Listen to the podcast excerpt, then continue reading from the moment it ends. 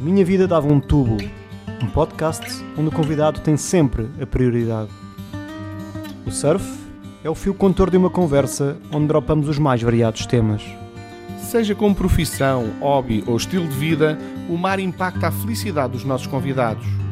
A Minha Vida Dava um Tubo, o podcast onde ninguém é dropinado. Aliás, muita gente dizia que eu tinha o dom, mas não tinha, o, não tinha a disciplina. E é verdade, não sou uma pessoa muito disciplinada. Foi na Indonésia e foi o tubo da minha vida. Engraçado que foi no nascer do sol. Eu fui para dentro de água, meti-me num tubo e de repente ao fundo começo a ver o nascer do sol.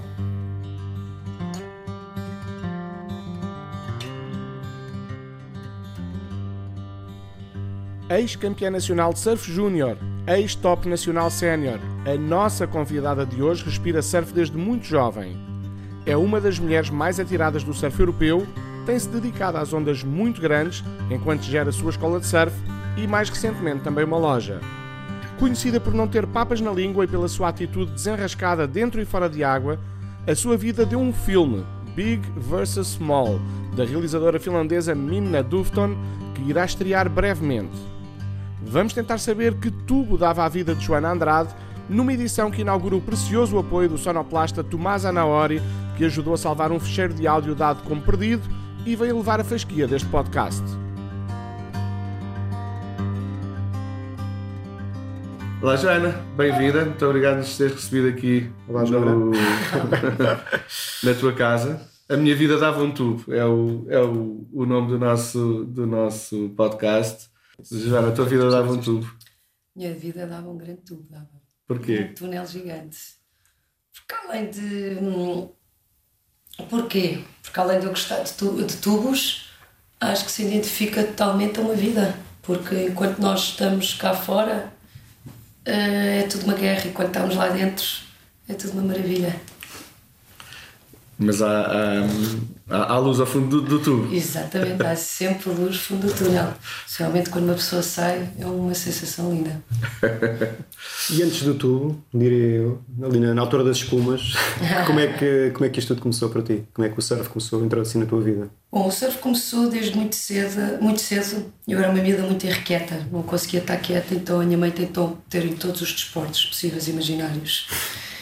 E claro, o único que, que ela dizia que eu não podia ir, que era o surf, não vais para o surf, porque o surf antigamente era considerado um desporto de marginais, não era assim tão bem visto como hoje em dia é. E eu tive a oportunidade de, de experimentar com uma amiga minha, que por sua vez o irmão dela, o irmão dela trabalhava no, na Pola naquela altura. E lembro-me de ter experimentado e disse: Uau, isto é lindo, Uh, não, não quero outra coisa. Mas a verdade é que me demorou aí dois meses para me meter em pé. E eu nunca desisti. Portanto, aí ficou, ficou aí o bichinho. Isso com que, com que idade? isto foi com, se não me engano, comecei esta brincadeira com 13 anos, 13, 14 anos. Sim, ainda comecei tarde, mas naquela altura não havia os mesmos fatos que há hoje em dia, eram fatos pesados. Não me lembro de surfar com, com cordas, que eram choques, que era muito raro. Pranchas de, de iniciação não havia, eram pranchas finíssimas, portanto eh, demorava muito tempo para se meter em pé e não havia escolas. Portanto, nós íamos para, para o meio das espumas e e andávamos ali a brincar, a tentar nos meter em pé, mas foi uma altura gira, engraçada da minha vida, foi, foi explorar e foi aí que eu me conectei cada vez mais com a natureza e com este desporto maravilhoso. Isso tudo sem, sem orientação, não é? Não havia escolas de surf. Eh, tu habitualmente és assim na vida, vais, vais à luta e não desistes até conseguir. Sim, é verdade, quando gosto muito de uma coisa vou à luta até ao fim. Posso ter muitas quedas, altos e baixos, mas vou até ao fim. Achas que, que hoje em dia ah, os miúdos têm a vida muito mais facilitada, quem se quiser iniciar? Como é que vês a relação das escolas com este mundo? Completamente, muito mais facilitado. Tens as escolas, tens os professores, tens a tecnologia. Hoje em dia, que vais a um site e vês logo as condições do mar. Eu lembro-me na minha altura que de repente apanhava o comboio, o autocarro até ao Guincho, chegava lá, era uma nortada e tinha que ficar lá 3, 4 horas à espera do, outro, do autocarro para vir para trás. então vim, ir até a Ericeira, ui, era, era um filme. Uh, mas acho que sim, mas a essência, eu acho que a essência que nós uh, vivemos naquela altura era muito mais bonita, muito mais genuína. Vivia-se, respirava-se muito mais o surf. Uh, desde fazermos fogueiras na praia, desde surfarmos com os amigos. Havia mais união do que há hoje em dia. Hoje em dia, claro que o crawl aumentou, os miúdos estão com a, com a gana de, de serem campeões. Uh, então fugiu um bocadinho do, do, do feeling do surf, que é, é, para mim é mais espiritual do que competitivo. Mas tu fizeste competição muitos anos e foste campeã nacional. Conta-nos lá essa, essa parte. É verdade, fiz e, e, e adorei. Só que hum, sempre, sempre senti que não, que não era que não era o, o meu caminho. Uh, não, não tinha perfil para a competição. Uh, aliás, muita gente dizia que eu tinha o dom, mas não tinha, o, não tinha a disciplina. E é verdade, não sou uma pessoa muito disciplinada. E para a competição, uma pessoa tem que ser muito disciplinada.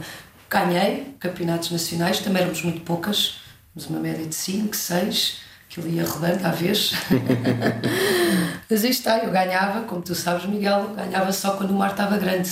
Uhum. E era quando elas ficavam um bocado com medo e lá eu, pum, pum, pum, e apanhava aquilo tudo e ganhava os campeonatos. é isso. Onde é que ganhaste esse apetite pelas ondas grandes? No Guinhos? Sinceramente, não sei. Eu acho que sempre gostei de Mar grande. Não, não, não, já pensei nisso várias vezes, mas sinto-me bem, sinto-me confortável. É óbvio que eu gosto imenso também de ondas pequenas, mas sinto mais viva, mais ah, com energia quando vou para as ondas grandes. Uhum. Há pouco falaste de, de, daquela questão, acho interessante, da, no fundo, da forma como as escolas de surf, esta massificação do surf, pode também estar a, a jogar negativamente Uh, mas vivemos aqui este, este dilema, não é? Por um lado, temos que ter pessoas, praticantes, marcas de negócio. Por outro lado, temos que ter a essência, temos que ter a, o, o, foco e, a, e as origens do surf de não, não se podem perder, não é? Como é, como é? como é que isto vai parar? Qual é que é o, onde é que está o meio termo? E na cima tu tens uma escola de surf. Tenho, portanto... Isto tudo depende, tudo depende da escola de surf, tudo depende de quem está à frente, para, para onde é que quer dirigir o seu negócio e para onde é que quer ensinar.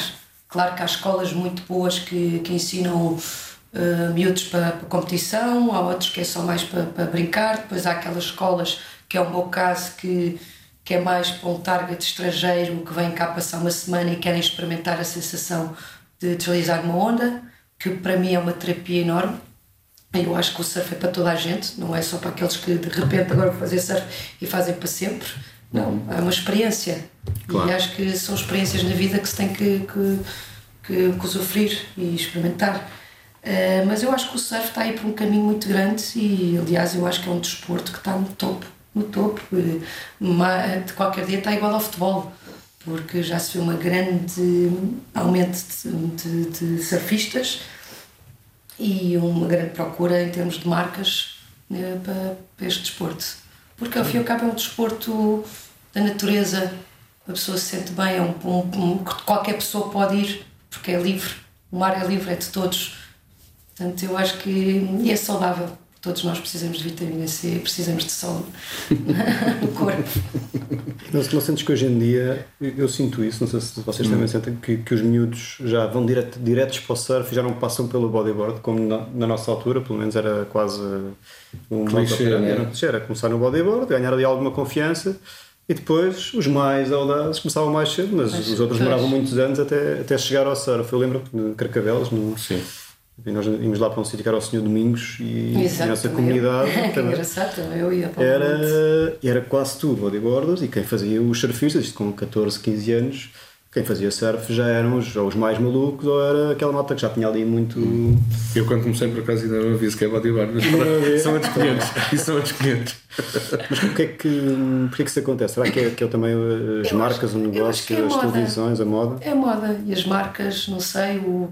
Aliás, nós sempre tivemos grandes atletas bodyboards. Nós, nós tivemos campeões mundiais de bodyboard, como o Batata, o Batata, o, O Gonçalo Faria, o Gonçalo Faria, a fazer Gomes, os, os a Joana Schenker agora, mais recente. Aliás, nós temos mais nomes no bodyboard.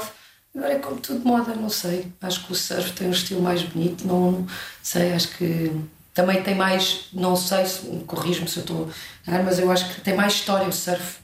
Aliás, antigamente, a Polinésia Francesa, que os reis faziam surf, portanto tens uma história. O bodyboard não tem assim tanta história. Sim. Penso eu, Miguel, tu és. Não, é, é, é, é- é verdade. O, o- o deslizar na- na- numa onda de pé eh, sempre foi uma atitude vista como mais nobre entre os polinésios do que deitado, embora eles deslizassem deitado também. As paddleboards, há esses registros.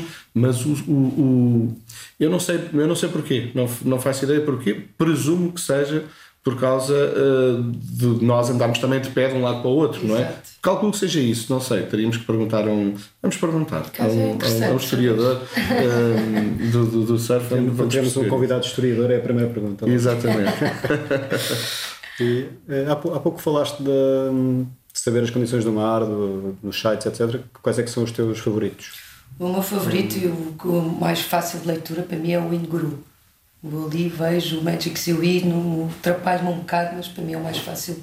O, o, o, ai, o Inguru. Ou então, basta sair de casa e ver como é que estão as condições. Olhar para o mar Olhar aqui à para o frente. mar. Já lá vamos Que é o que nós os falávamos muitos anos. Os saudosos tempos em que ouvimos o, a Rádio Energia, não é? Exatamente, O Surf é Report. é verdade. Não importa, ou quando começamos a ver aqueles chuvinha, vento sul. Muitas manhãs tive a que fazer por causa disso.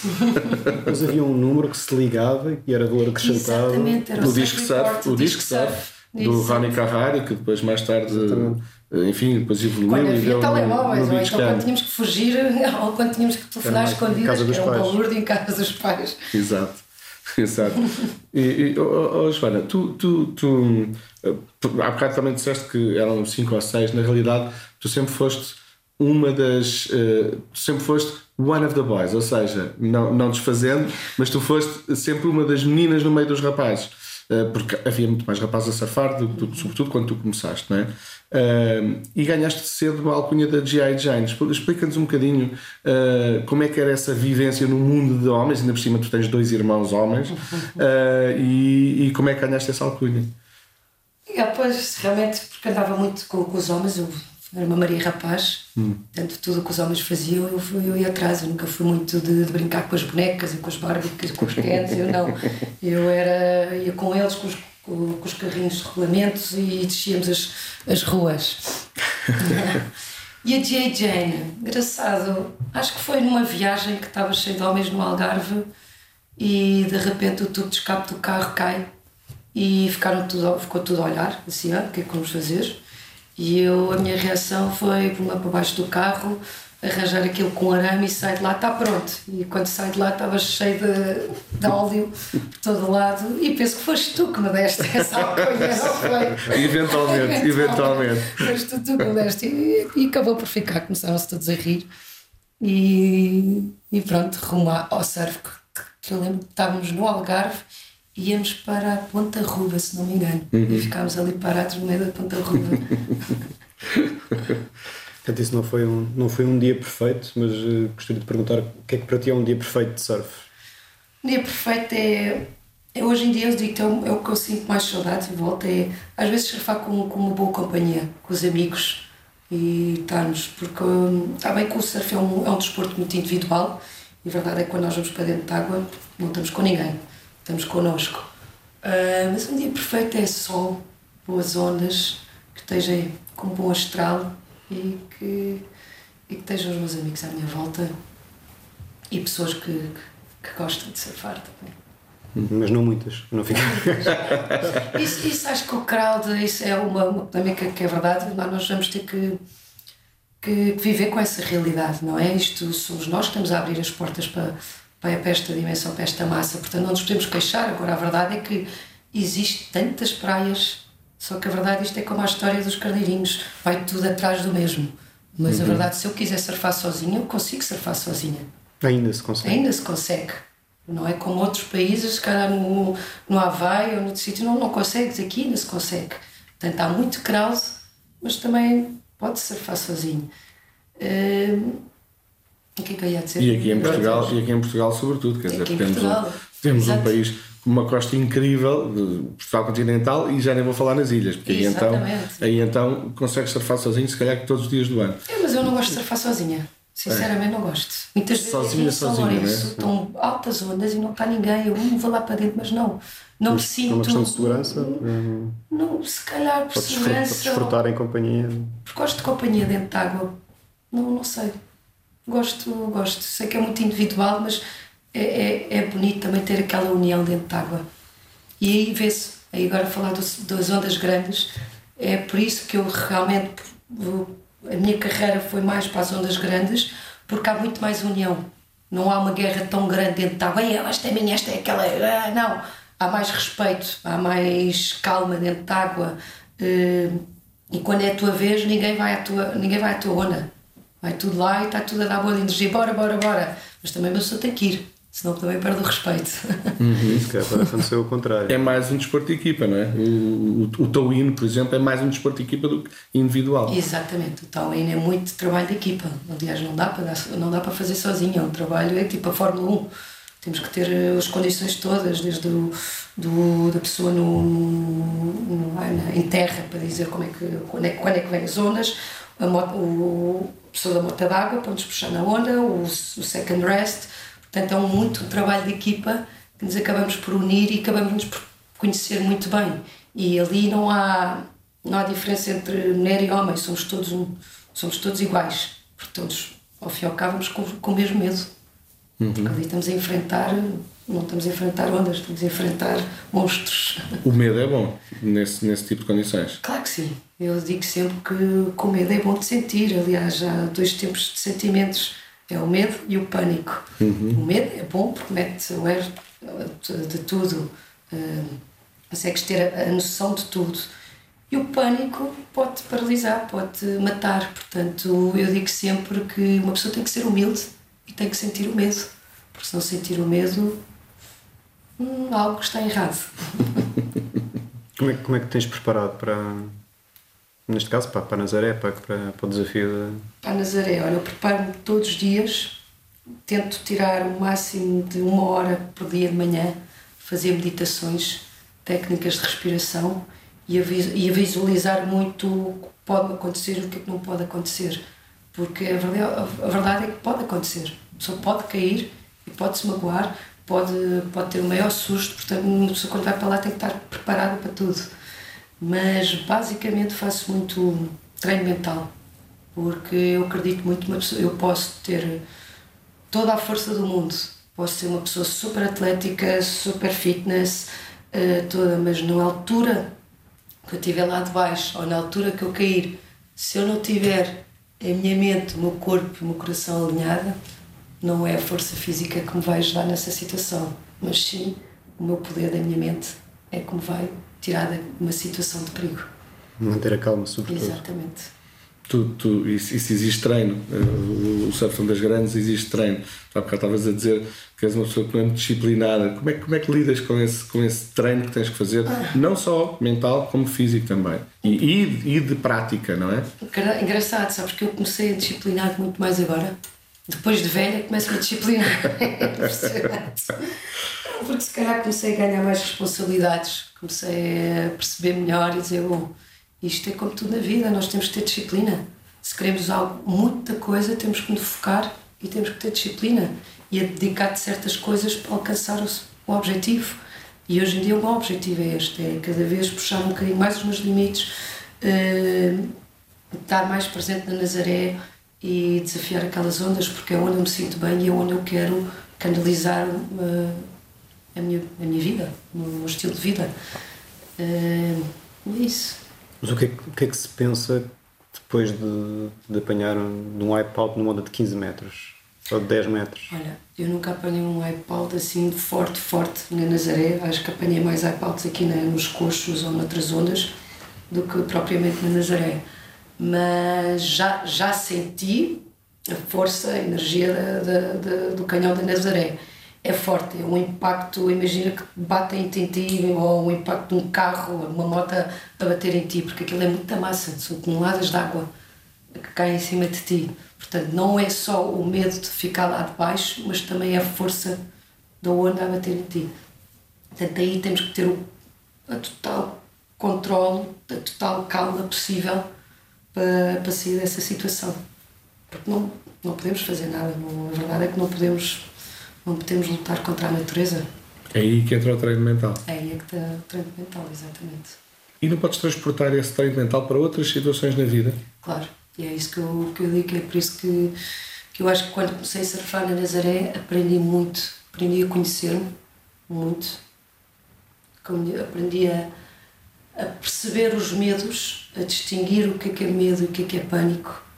Uh, percebi a ter mais controle e mais confiança em mim, porque para surfar aquelas ondas uma pessoa tem que, tem que ter confiança. Pode ter um grau de maluqueira, mas tem que confiar e tem que ser humilde para ir lá. Mas eu acho que a, que a Nazaré abriu muitas portas para um conhecimento maior a nível espiritual e, e mente espiritual, ao fim e ao cabo.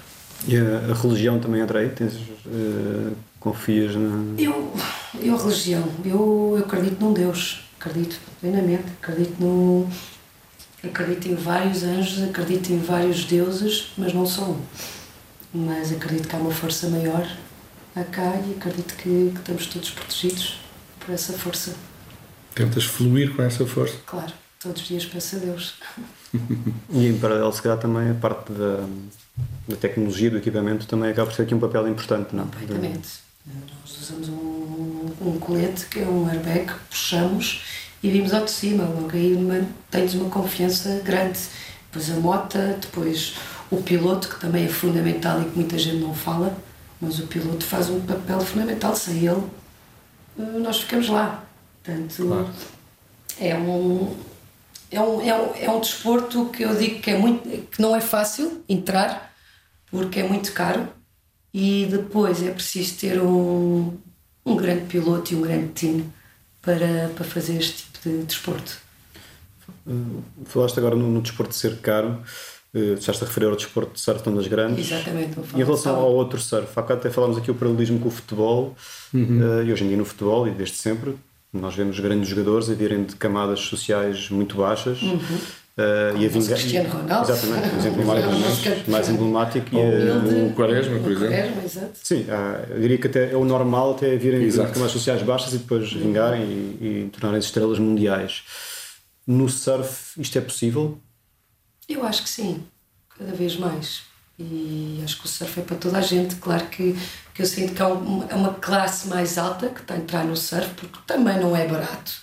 Porque hoje em dia tens um fato, uma prancha, ir para o mar, depois é as meizinhas cá e não tenho medo do mar, não, não vai. Não, portanto, não é um, não, é um desporto que vão ali ao campo de, ao campo de futebol ou ao, ao, ao campo de ténis e batem umas bolas e está feito. E estamos a brincar com a natureza. E nem todos os dias que, que dá e um, é um desporto que, que é preciso um fato, uma prancha, deslocações, se calhar umas aulas para, para começar, que aí está que muita gente não percebe, ah, eu agora quero fazer surf. E é o que eu digo, aconselho a toda a gente, não há mal, todos nós tivemos que aprender na vida, porque não tirar uma ou duas aulas ou três para perceber o básico para depois ir para dentro de água. Mas também não há um desporto barato. Mas o que é que é, o que é, que é barato nesta vida? Não é? Mas há cada vez mais escolas de surf também, não sei se tu fazes isso, a, a dar um, aulas quase gratuitas, a, a, a ter, ter esse, esse, cuidado não é, de dar aulas quase gratuitas a pessoas mais necessitadas. Claro, claro, e eu, eu, tenho esse projeto, eu trabalhar com o Reiner Guiné, que é uma instituição de, de Nova Guiné, que traz crianças com, com problemas, que têm cancro, problemas no coração, que vêm ser tratadas cá em Portugal e depois ficam um, algum tempo até ficarem 100%. E muitas delas acabam por ficar cá, outras vão para Guiné. E E eu dou, dou algumas aulas a essas pessoas, a essas crianças que, que, que o sonho delas é se calhar ir para dentro de água ou, ou conectarem-se com, com o mar. E digo que é a melhor experiência para mim. Como é que elas reagem? Mais... Como é que essas crianças reagem? Ai, sabes, Miguel, é, é uma lição. Para mim é uma grande lição de humildade e de compaixão. Porque vês um sorriso tão genuíno e, e vês uma, crianças tão frágeis que sofreram tanto e depois vão para dentro de água e têm um sorriso, um prazer único que, que, se, que se contentam com poucas coisas da vida uhum. e que nós temos tanto e nem, nem nos apercebemos e eles têm tão pouco e são tão felizes às vezes com pequenas coisas. Uhum. Damos as coisas por garantidas muitas vezes. É? Exatamente. Uhum. E isto para mim tem sido uma grande lição, especialmente estar com a Lourdes, que é uma mesa de, de 9 anos, que tenho estado com ela já há um ano e todas as semanas vem surfar comigo. Aí tem sido com grandes lições de humildade para mim. Uhum. E é isso que eu quero cada vez mais também no, no meu percurso da vida: é, é, é, estar, é, é dar, estar nesta missão da, da vida a dar a pessoas que precisam mais. Uhum. Joana, eh, como é, que é o teu, como é que é o teu dia? Como, como é que é a tua vida? Enfim, tu trabalhas muito no verão, usufruis mais no inverno, uh, vais tendo esse, esse lado humani, humanista e, e, humanitário, digamos assim, uh, mas no meio disto tudo também és nomeada para prémios XXL. Uh, Explica-me, enquadra-me lá isto. Uau! Então, é assim, como, como disse, eu tenho uma escola de surf aqui na Ericeira que se chama Progress Surf School trabalho muito no, no verão. Uh, pronto, no verão estou super ocupada, não, ou a dar aulas, ou a parte do back-office, tudo. Depois, no inverno, preparo-me para as ondas. Quer dizer, no verão já me estou a preparar um bocado para as ondas grandes, porque ao fim e ao cabo dar aulas de surf é como o ginásio dentro de água, tu próprio sabes, não é? Uhum. Estamos ali, bum, a puxar e a apanhar com a corrente. Portanto, tento, eu tento sempre dividir um bocado o meu tempo. Uh, mas agora é isso, é verão trabalho para me sustentar no inverno, porque ninguém me paga os custos, sou eu própria, a minha patrocinadora. Claro. Portanto, tento trabalhar ao máximo para usufruir o inverno para ir, ao, para ir à busca deste sonho que é apanhar ondas grandes. Uhum. Como é que sentiste quando foste nomeado para, para, para, para prémios XXL? Bom, é sempre um orgulho ser, hum, ser nomeada, independentemente de saber que sou a única rapariga cá em Portugal e só tenho a agradecer ao, ao Mar, é, ao EDP Mar Sem Fim, por dar esta oportunidade de igualdade, sabendo que sou a única. Hum, e isso só me, só me dá mais força para continuar e espero que, dê, que, que abra as portas para outras raparigas começarem a fazer, outra geração começar também a acompanhar este percurso das ondas uhum. grandes. E em relação lá fora, o XXL, é um sonho que eu quero, porque nós, quando, quando apanhamos estas ondas, queremos sempre mais e mais, aquela ganância, queremos mais, queremos uhum. mais da vida, queremos mais puxar mais os nossos limites.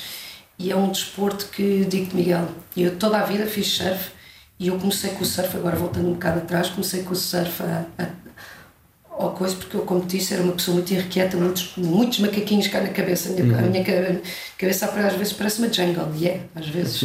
Tenho que alimentar muitos animais que estão aqui dentro. E a verdade é que cada vez que vou para dentro de água, eu vivo o momento, estou presente, estou aqui no aqui no agora, que é muito difícil hoje em dia, nesta sociedade, uma pessoa estar presente e esquecer-se tudo o que está à volta dos problemas, do que tem que comer, do que não tem que fazer. Portanto, tu, tu ali estás num. é como um santuário para mim, dentro de água. E isso começou com o surf normal, mas claro, depois foi perdendo, fui perdendo um bocadinho essa, essa energia, essa diretriz, e só agora outra vez estou a ganhar com as ondas grandes. Porque, claro, ali não podemos pensar em mais nada, estamos ali. Mas eu acredito que as pessoas que estão a começar sentem exatamente isso que eu estou a sentir agora outra vez. Uhum. Portanto, não sei o que é que vai acontecer daqui a uns tempos, qual é que é o meu. O surf é também uma terapia, então pode ser visto como uma terapia, eu percebes? acho que sim, sem dúvida. Mais do que um desporto, é uma terapia. Hum. hum. Uma coisa que não é, que não é terapia, pelo menos para mim, uh, são as redes sociais. Como é, que, como é que tu lidas? Como é que tu lidas com as redes sociais? Uh, enquanto atleta, enquanto profissional? Como assim? Uh, Tens, tens, tens redes ativas, tens seguidores, preocupas-te com. Tenho, não, eu não me preocupo, quer dizer, tenho, tenho seguidores, tenho um Instagram que é o Joana Andrade 80. Uh, acho que toda a gente hoje em dia tem redes sociais e é uhum. é bom. Eu acho que não vejo isso como mal, eu vejo isso como uma inspiração, porque somos todos, somos todos uma inspiração uns dos outros. Eu, quando se calhar vejo um post, eu identifico-me ou vejo, uau, wow, que giro, gostava, não sei o quê. E eu acho que eu tento mostrar o mais humilde que é a minha vida e o, quais são os meus sonhos, o que é que eu estou aqui a fazer. E gosto imenso de, das pessoas darem-me os parabéns, de gostarem do meu projeto, mas eu acho que não, não vejo isso não vejo isso uma coisa má. Mas também não sou uma pessoa que estou sempre agarrada às redes sociais, não. E, e acompanhas o, o tour uh, da WSL? Vais acompanhando? Mais, mais, o, mais, o, uh, mais os campeonatos femininos, mais das mulheres, claro como o último agora, que foi o Gilmore que ganhou. Mas claro que apanho quando posso. E esta, esta mudança que agora vai surgir, que, que a WSL parece estar a apostar em grande no, no surf das grandes e uhum. modificar o, a estrutura de, e a dinâmica do, do, do dos campeonatos do Tour. Uh, como é que vês o futuro de, e essa ligação entre a WSL, Nazaré, uh, Tour? Eu acho que é assim.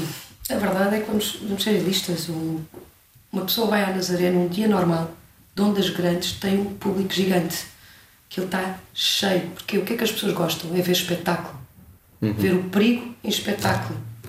Porque aquilo é uma força da natureza incrível. Eu mesmo, mesmo às vezes não vou surfar e estou ali, é só o facto de ver aquelas ondas intimida uma pessoa. Só sentir aquele. Só sentir aquela vibração, exatamente, intimida e faz pensar. E claro que as pessoas gostam de ver aquele aquela arte, aquela, aquela como é que eu descrever, aquela, aquele show todo uhum. que há. Mas também há muita gente que, que parece que estamos ali na arena do.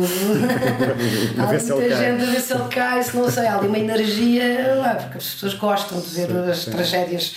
Mas não, não acredito que seja por maldade, porque que aquilo é tanta vibração. Eu lembro que às vezes vou com amigas minhas que não percebem nada elas estão tão nervosas porque, olha, ai, aquele vai cair, ai, ai, o que é que acontece? Eu, calma, está tudo bem. E, agora é que eu percebo porque é que as pessoas ficam tão. porque é diferente. E eu acho que o WSL começa, começou a perceber que isto, isto é um espetáculo. Uhum. É um espetáculo. E o mundo do surf, o mundo do surf e o, e o surf normal é muito bonito também, mas eu acho que não tem tanto impacto como ver uma onda. Eu, eu por exemplo, eu vou-te muito sinceramente, eu às vezes canso-me de ver um surf normal. estou um, um, dia inteiro num campeonato, a ver um, um campeonato, eu canso-me. Mas se estiver a ver ondas grandes e deslizar, não me canso, porque cada, cada onda é diferente, cada sensação, sentimento é diferente.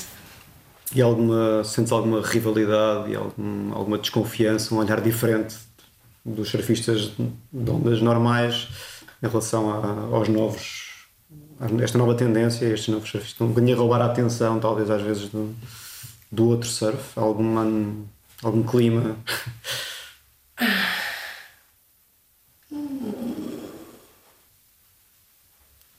Talvez. Talvez. este silêncio foi comprometedor. Não, estava aqui a pensar, mas sim, há sempre. Não sei responder essa pergunta. Podemos, é podemos cortar. É melhor cortar, é melhor cortar. Não, não cortamos nada. Senão vai uma guerra aqui. Não, é tranquilo. Olha, e, e, e se a WSL te convidasse para um, um, um, circuito mundial ou uma prova de rebada em Jaws, por exemplo, ou em Waimea Bay, uh, tu irias? Uh, ou, ou estás mais numa de Towin? Não, eu estou mais numa de, de, explorar, é o que eu digo, eu estou Towin e se calhar para, para o ano vai ser o, o arremado, é isso, mas é o que eu digo, Miguel, para isso tudo eu preciso de, de apoios. E eu vou dizer uma coisa, eu faço isto por paixão e dedicação e coração. Uh, mas neste momento eu também tenho que começar a perceber wow, o que é que eu quero fazer da vida. Porque isto é tudo muito bonito, mas isto é só largar dinheiro agora, neste momento. Pois. Eu tenho que começar a ver agora os frutos. Uh, começar a tentar criar alguma marca e penso que está-se tá a abrir as portas para isso. Uhum. Mas se abrisse as portas para isso, eu, com todo o gosto, sim, que é um dos meus objetivos, é ir à remada uhum. e treinar para isso. Um, Se calhar.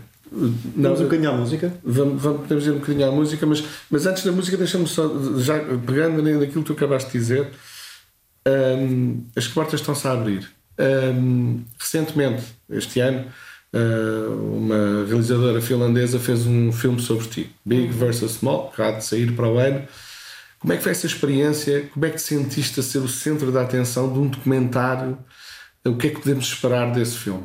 O que é que eu senti? Olha, vou-te ser muito sincera. No princípio eu senti, às vezes tenho as minhas dúvidas, quem sou eu para estar a fazer um documentário desta dimensão?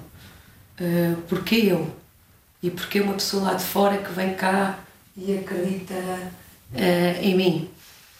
Claro que fiquei muito, fiquei muito orgulhosa e, e, e com isso e, e vai ser um documentário que mostra, retrata muito a minha vida, portanto, uma biografia da minha vida, eh, que se vai revelar muitas coisas da minha rebeldia, de, da minha inocência, de alguns obstáculos que eu tive que ultrapassar.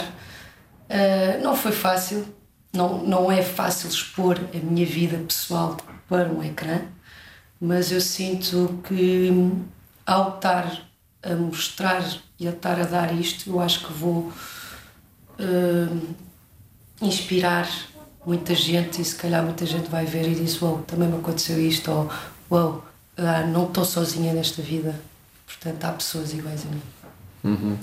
Um, esse filme vai estrear para o ano, tu vais fazer 40 anos para o ano. Ah. Uh, ou melhor, em 2020 uhum. uh, vais fazer 40 anos.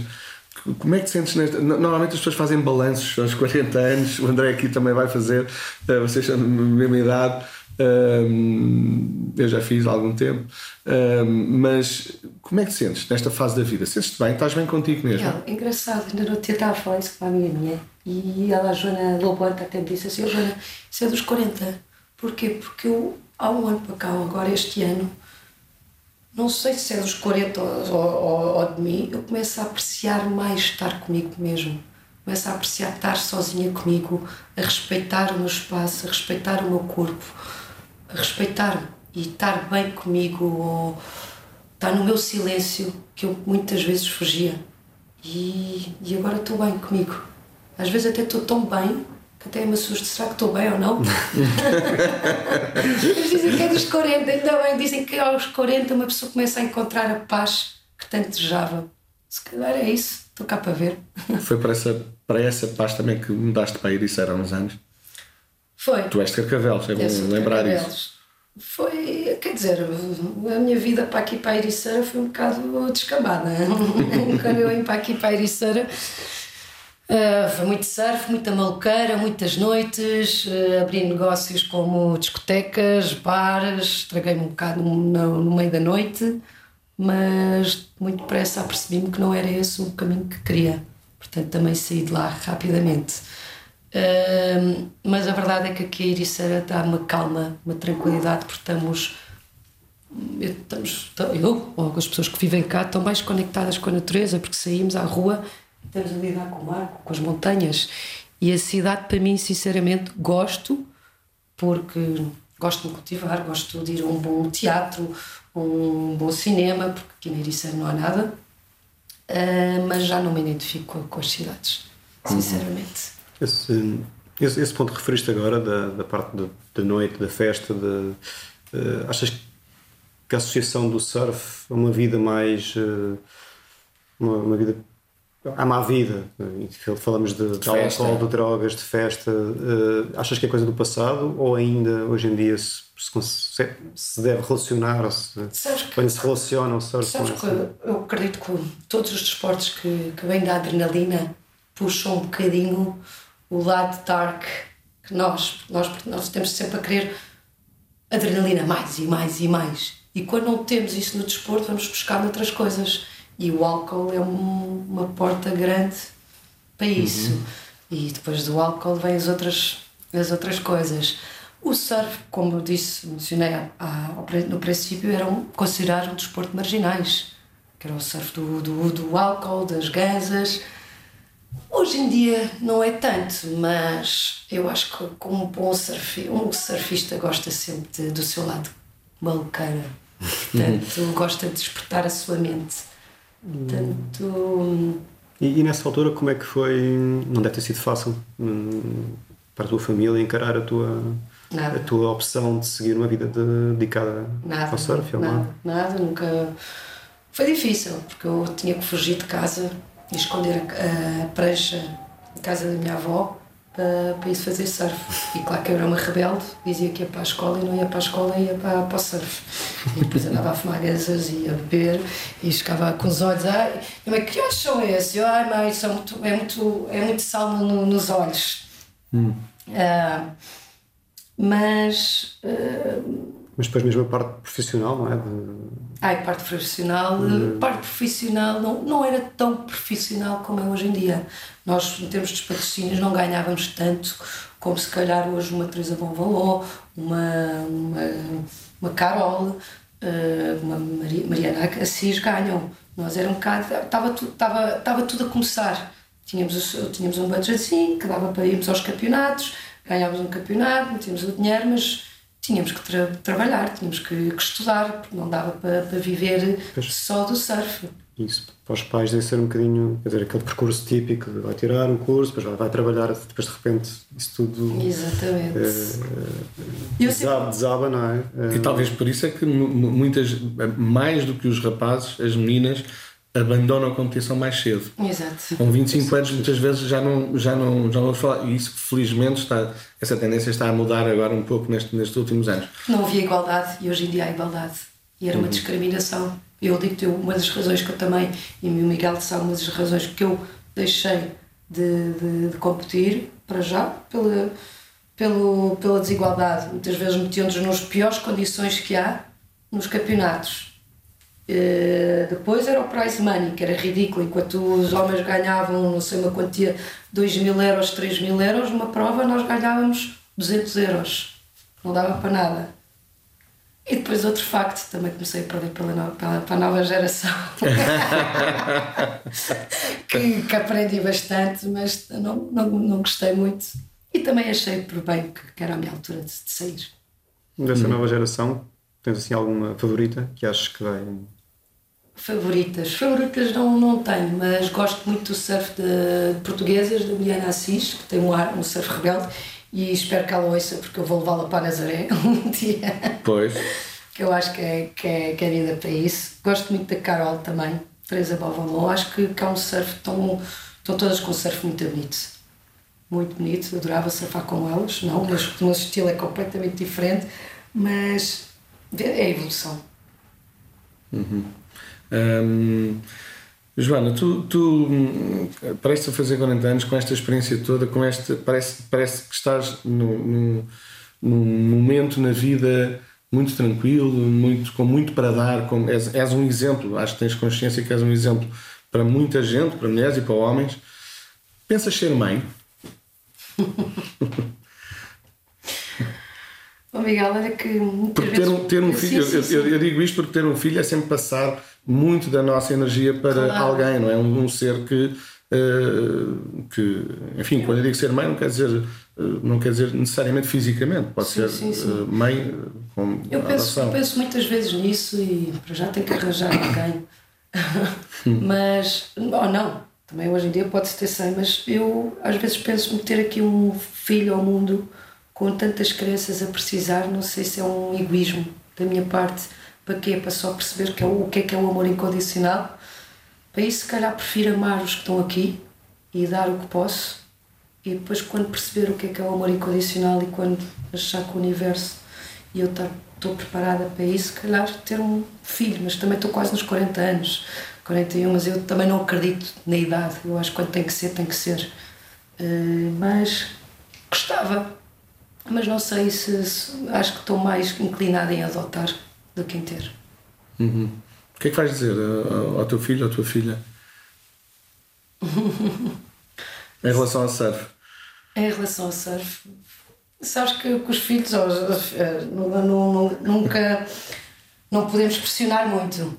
Eles têm que ir por livre vontade, mas é óbvio que gostava imenso que ele fizesse surf se tiver um filho ou uma filha. Mas isso é com ele ou com ela. Deixo, deixo ao critério. Preferes uma boa esquerda ou uma boa direita? Depende do sítio, depende da onda, mas gosto muito de esquerdas. E eh, estou com saudades de fazer algumas esquerdas, mas tenho mais confiança para a direita. E na política tens a mesma inclinação ou não? Não tenho, tenho, acredito em algumas coisas da esquerda como da direita, mas não, não falo de política. Ótimo, fica o podcast mais agradável. é melhor. Exatamente. Uh, há pouco André, falaste tínhamos- também tínhamos- de, sim, sim. falaste, falámos há bocado do, do teu documentário. Uh, tirando o teu documentário, uh, que outros filmes é que tens assim, algum filme de surf de referência que Ou sem ser de surf. tenha marcado? Ou... De surf, de surf, de surf. Eu começo a gostar mais destes tipos de, de, de, de filmes que estão a começar agora a ligar-se mais direcionado à espiritualidade, ao surf, mas gostei muito do filme do Andy Irons, que acho que retratou muito bem e tirou as mais máscaras todas, que é isso que a pessoa gosta de ver. Kiss Gosta God. também Kiss My God, exatamente. Gosta de ver mesmo o que é que se passa dentro da pessoa. Não é só isso, estrela, vou surfar, não sei o quê. É bonito também ver o, a humildade, as fraquezas das- do, da pessoa. Eu não sou péssima, vou dizer sinceramente, eu para nomes sou, sou péssima. Sim, mas cá há muito mais filmes de, com surf do que filmes de surf, propriamente de, de ondas de técnicos, não é? De- Exato, com história. Com Gosto história. de filmes com história. Não um filme que, com música ah, rock e surf, não, não, não, não tenho paciência. Gosto música. de, com, com alma, com sentimento. Também gostei muito da biografia da, da, da Bethany, Bethany, Bethany Hamilton. também, a última. Ah, os últimos que eu vi há pouco tempo. Gosto muito de documento, a parte documental. parte documental, sim. É já, já que falaste também de música, que, que uma música que escolherias para surfar a Nazaré com muitos pés? Com 30, com 50 pés, 60 pés. Ui, não sei, mas se calhar uma música muito zen, muito. Muito é, Vamos ouvi-la um- agora, portanto é bom que escolhas. Sim. Ah, é? Então tenho que pensar, não é? Não é assim. Não, não. Ai, sei lá. Mas gosto muito. Esta, esta música se calhar não vais meter porque é muito comprida, mas Aston Tones, um, Cycle of Life, é muito bonito, é uma guitarra linda. Eu gosto, adoro desse tipo de músicas. Mas. Foste vê-lo na- Claro, adorei. É um, no Casino Estoril. Tá, é uma inspiração esse homem.